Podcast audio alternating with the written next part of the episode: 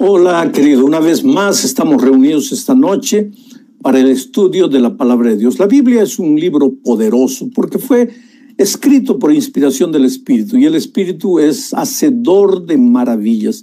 Entonces no dudes que a través del estudio de la Biblia Dios puede intervenir poderosamente en tus manos, en tu vida. Vamos a orar. Padre querido, gracias Señor, gracias por tu palabra, gracias por la oportunidad, el privilegio que nos das de abrir las Sagradas Escrituras. En este momento, Señor, extiende tu mano poderosa en dirección de las personas que están mirando, oyendo, recibiendo el mensaje a través de la tecnología. Que tu espíritu trabaje poderosamente en esas vidas y haga milagros, maravillas. Vamos a predicar, pero no queremos hacerlo con palabras humanas Queremos que el ser humano desaparezca y que la persona maravillosa de Cristo se muestre en la plenitud de su poder, en el nombre de Jesucristo. Amén. Muy bien, queridos, el texto para el mensaje de hoy está aquí en el libro de Hechos de los Apóstoles, capítulo 9, versículos 1 y 2. En realidad tendríamos que leer hasta 10, 11 versículos, pero no lo vamos a, no vamos a leer todos ellos. Saulo, respirando aún amenazas y muerte contra los discípulos del Señor, vino al sumo sacerdote y le pidió cartas para las sinagogas de Damasco a fin de que si hallase algunos hombres o mujeres de este camino los trajese presos a Jerusalén.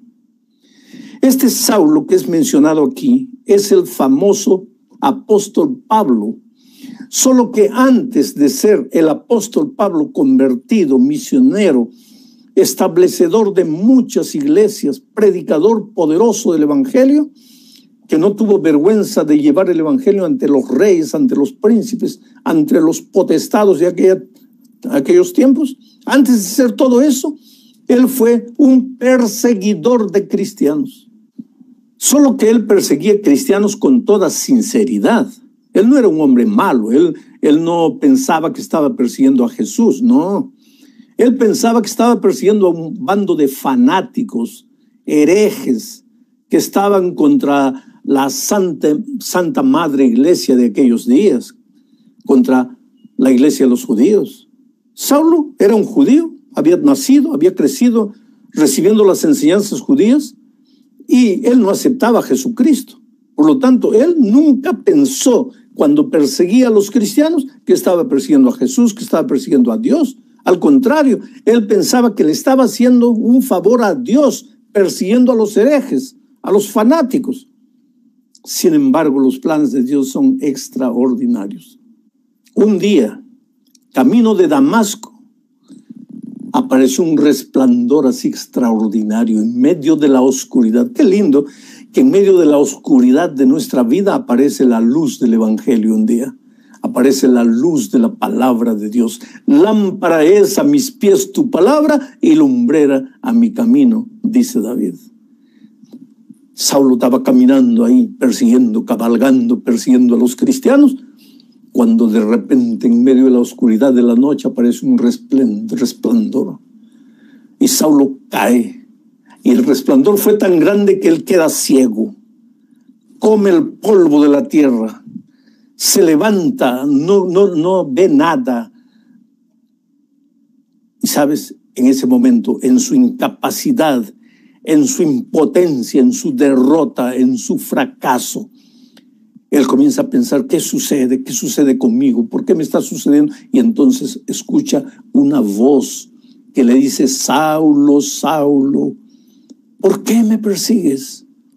Y él se asusta, mira para todo lado, no ve nada, está ciego. Y pregunta, Señor, ¿quién eres tú? Y entonces oye la respuesta, yo soy Jesús a quien tú persigues. Dura cosa te es dar coces contra el aguijón. Yo soy Jesús a quien tú persigues. Pobre Pablo. Él pensaba que estaba persiguiendo un bando de fanáticos y de repente escucha la voz de Dios que le dice, yo soy Jesús a quien tú persigues. Cada vez que pienso en la historia de Pablo me acuerdo de la historia de mi padre, ¿sabes? Mi padre era un hombre sincero, pero con toda sinceridad no creía en Jesús. Cuando mi madre comenzó a recibir el Evangelio, él endureció su corazón. Él nunca quiso comprometerse con Jesús, nunca quiso rendirse a Jesús. Escuchó muchas, muchas veces la voz de Dios. Nosotros los hijos crecimos, todos nos bautizamos, todos continuamos en la iglesia, le hablamos a él muchas veces de Jesús, pero él nunca quiso aceptar a Jesús. Estaré predicando en este momento a alguien que está como mi padre. ¿Hace cuántos años? 20, 30 años que tu esposa ya es cristiana, que tu esposa aceptó el Evangelio, que tus hijos, de repente tienes hasta un hijo pastor, un sobrino pastor, pero a ti nada te toca, nada te conmueve. Pobre mi padre. Él pensaba que estaba luchando contra la esposa, contra los hijos, él pensaba que estaba luchando contra un bando de, gente fanática, pero él nunca se imaginó que estaba luchando contra el Señor Jesucristo. Yo ya crecí, me hice pastor, era un predicador del Evangelio en diferentes, diferentes lugares del mundo. Un día llegué a mi casa, a la casa de mi padre. Él ya estaba envejecido, estaba con un cáncer que estaba devorando su vida. Pero entonces descubrí que él había aceptado el Evangelio. Y cuando yo le pregunté, pero papá, tantos años, tantos años, ¿cómo es que te, finalmente te rendiste a Jesucristo? ¿Sabes lo que él me dijo? Hijo, una noche yo estaba en mi cama mirando al cielo porque enfermo ya no puedo estar en pie. Cuando yo estaba en pie miraba solo en el plano horizontal, miraba solo las cosas de esta vida, solo las cosas de este mundo, pero cuando me enfermé caí en la cama y aunque no quería tenía que mirar al cielo y cuando miré al cielo escuché la voz de Dios que me decía, ¿por qué demoras para entregarte? Te he llamado toda la vida, ¿por qué demoras? Y esa noche solo porque mi padre dormía solo, porque gritaba a veces en la noche con dolores terribles del cuerpo. Entonces él dormía solo en un cuarto. Y ahí en la soledad se dio cuenta que estaba luchando con Dios y se entregó. Y yo tuve la alegría de bautizar a mi propio padre. Después de 34 años que él dijo, no, no, no. Yo te pregunto, ¿hace cuánto tiempo tú estás luchando contra la voz de Dios? ¿Hace cuánto tiempo tú estás endureciendo tu corazón? Hoy es el día de buena nueva, hoy es el día de salvación. Pablo fue un hombre sincero, porque cuando se dio cuenta que estaba luchando contra Dios, que estaba persiguiendo a Jesucristo, él hizo la pregunta, antes de eso, ¿quién eres tú, Señor? Y su pregunta estaba correcta. ¿Quién eres tú, Señor? Porque hay mucha gente que conoce a Jesús y en lugar de preguntar, ¿quién eres tú, Señor? ¿Sabe lo que pregunta? ¿Qué debo hacer, Señor? Y a veces nosotros los cristianos, en lugar de enseñarles primero el quién a los que están conociendo la palabra de Dios, ya salimos enseñándole los qué es. No puedes comer esto, tienes que vestir así, no puedes escuchar esto, no puedes ir ahí, tienes que guardar el sábado, tienes que hacer esto, tienes que, tienes que, tienes que, tienes que, tienes que, tienes que. ¿Y el quién? Oh querido, el quién le da sentido a los qué es.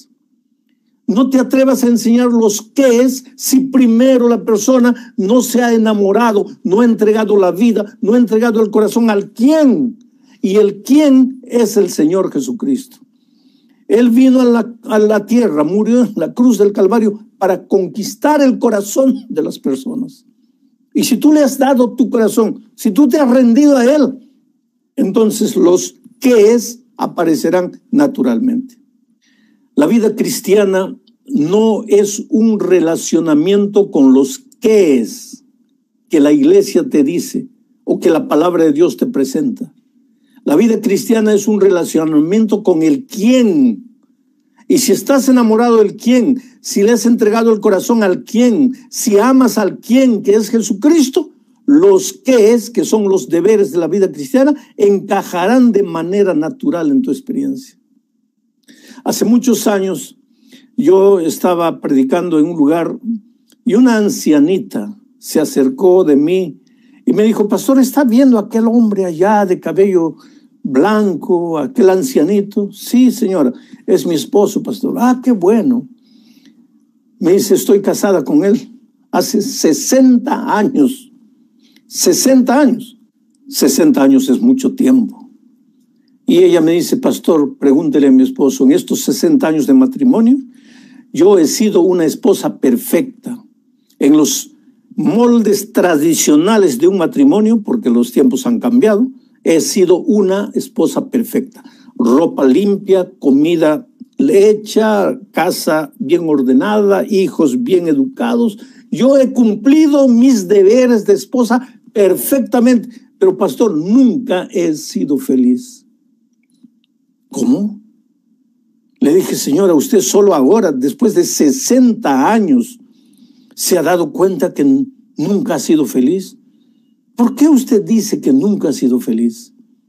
Y ella me miró triste y dice, pastor, es que yo nunca amé a mi esposo. Pero señora, solo ahora, seis décadas después de casada, usted se da cuenta que no lo ama. Y ella me dice, no, pastor, no es ahora, yo nunca amé a mi esposo. Pero entonces, ¿por qué se casó? Y ella derramando lágrimas me dijo, pastor, cuando yo era una jovencita de 15 años, las muchachas no escogíamos esposo para nosotros. Las, los papás nos escogían el esposo. Y un día llegó mi papá y dijo, hija, mira, dentro de dos meses te vas a casar con el hijo de mi compadre fulano. Yo no sabía quién era el compadre, no conocía al muchacho. Pero entonces eh, se comenzó a preparar el ajuar, la iglesia, el banquete, los invitados, las tarjetas de invitación, todo listo para el matrimonio. Faltando dos días para el matrimonio, mi papá me llevó a la estación del ómnibus, que iba a llegar mi novio. Yo nunca lo había visto, nunca había hablado con él, yo no lo conocía, no sabía quién era. Yo simplemente estaba obedeciendo lo que mi papá me decía, te vas a casar con el hijo de mi compadre fulano. Y cuando los pasajeros comenzaron a bajar del ómnibus, yo mirando, ¿será quién será? ¿Cómo será? ¿Me gustará? ¿No me gustará? Y mi padre me dijo, es aquel muchacho, lo miré, pastor, no me gustó. Pero dos días después tuve que casarme. Y mis padres me habían enseñado, hija, una esposa perfecta hace esto, esto, esto y esto.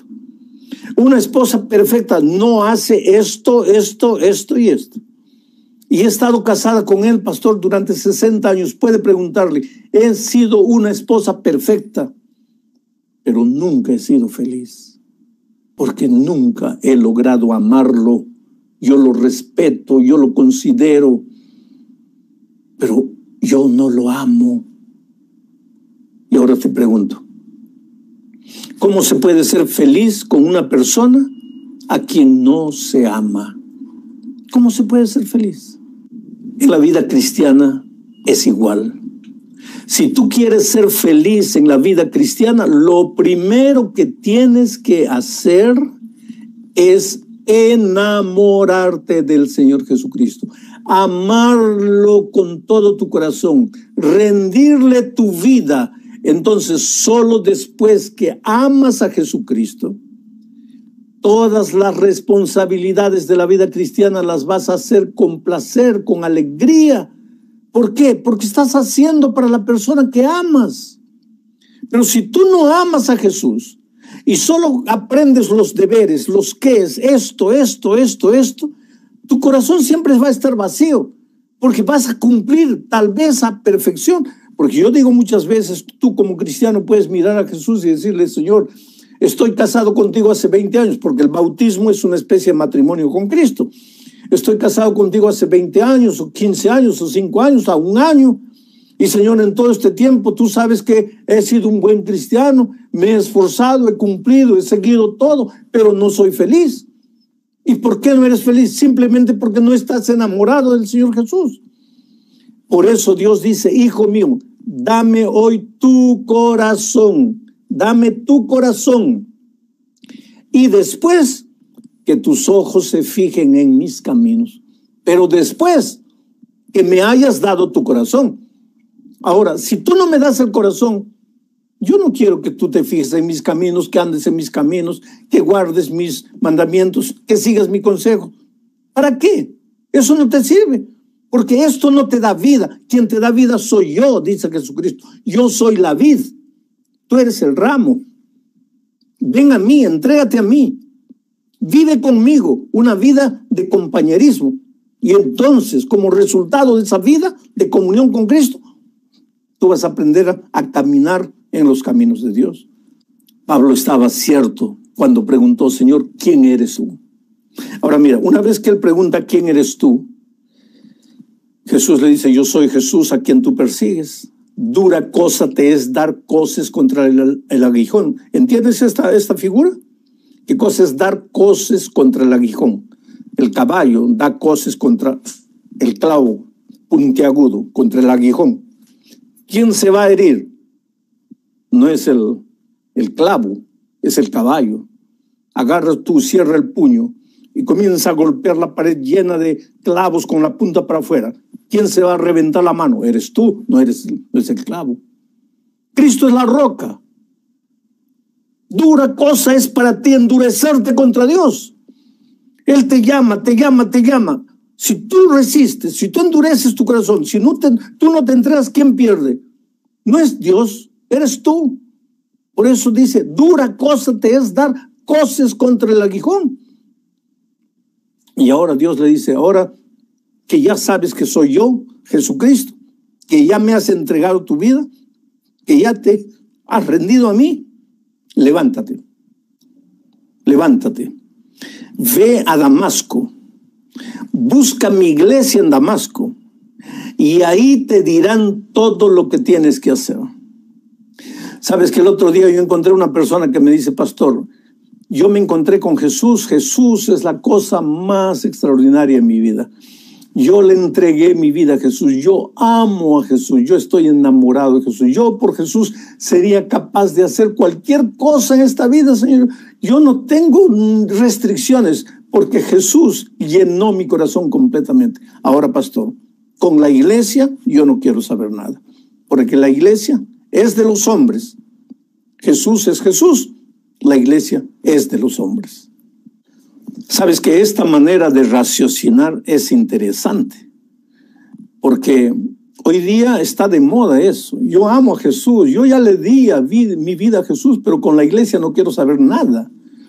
Lo que las personas no saben es por eso que tienes que estudiar toda la Biblia, no solo un versículo aquí, otro versículo allá. Tienes que estudiar toda la Biblia y tú te vas a dar cuenta que el Señor Jesús compara su iglesia de dos maneras. Primero, dice que Él es la cabeza y la iglesia es su cuerpo. Y después dice que Él es el novio y la iglesia es la novia. Él es el esposo, la iglesia es la esposa. Vamos a pensar en estas dos figuras. Jesús es la cabeza, la iglesia es el cuerpo. ¿Cómo tú puedes decir a Jesús, Señor, tú eres la cabeza, yo te amo? Pero le doy un puntapié al cuerpo porque no me gusta tu cuerpo, porque tu cuerpo es de los hombres. ¿Quién dice eso? Jesús dice que Él es la cabeza de la iglesia. Tú no puedes hacer separación entre la cabeza y el cuerpo. Jesús y su iglesia son una sola cosa. Cuando tú estás contra Jesús, estás contra su iglesia. Cuando estás contra la iglesia, estás contra Jesús. Es por eso que no hay lógica, no hay coherencia cuando alguien dice, yo amo a Jesús, pero no quiero saber nada con la iglesia.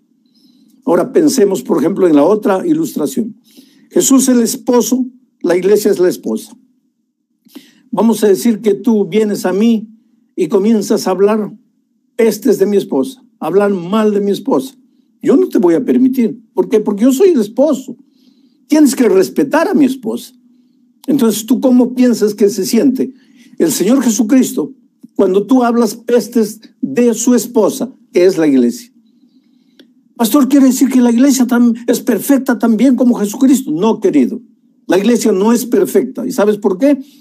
Porque todavía todos los seres humanos, ninguno es perfecto. Porque estamos peregrinando en el desierto de esta vida. porque todavía cargamos la naturaleza pecaminosa dentro de nosotros. Pero cuando Cristo venga, esto mortal será vestido de inmortalidad e esto corruptible será vestido de incorruptibilidad. Entonces solo cuando Cristo venga, la naturaleza pecaminosa que cargamos será extirpada de nuestro ser y seremos seres perfectos. Pero en esta tierra, nosotros, seres imperfectos, formamos la iglesia perfecta, perdón, la iglesia imperfecta, y asimismo somos perfectos en Jesucristo, no en nosotros, no por causa de nosotros. Yo siempre digo, esta iglesia sería perfecta, linda y maravillosa si yo no fuera miembro de esta iglesia. Mi imperfección hace la iglesia imperfecta. Porque imagínate, si yo me saliera de la iglesia y todos ustedes se quedaran y todos ustedes formaran la iglesia de Dios, ¿cómo sería la iglesia? ¿Cómo eres tú? ¿Y cómo eres tú? Lindo, maravilloso, santo, ¿no? compasivo, nunca hablas mal de nadie, nunca piensas mal de nadie, amoroso, le extiendes la mano a todos. Entonces la iglesia sería perfecta, ¿no es cierto? Querido. Es porque tú y yo no somos perfectos que esta iglesia no es perfecta pero es la iglesia de Dios. Por eso Jesucristo, cuando encontró a Saulo en el camino de Damasco, una vez que él se entregó, le dijo, ahora ve a mi iglesia. Y él fue. Y un poco después se bautizó. Porque si tú te has encontrado con Jesucristo, correrás a su iglesia para agradecer a Jesús y te bautizarás. Y dentro de poco te voy a explicar por qué debes bautizarte. ¿Te acuerdas del Señor Jesucristo que un día encontró a un hombre paralítico y después él quiso, en otra ocasión encontró a un ciego también y ellos quisieron agradecer y Jesús no estaba más. Y entonces estos hombres fueron a la iglesia, al templo, a adorar. Y cuando estaban adorando en el templo, ahí encontraron a Jesús. ¿Por qué? Ah, la iglesia no te salva. Jesús te salva.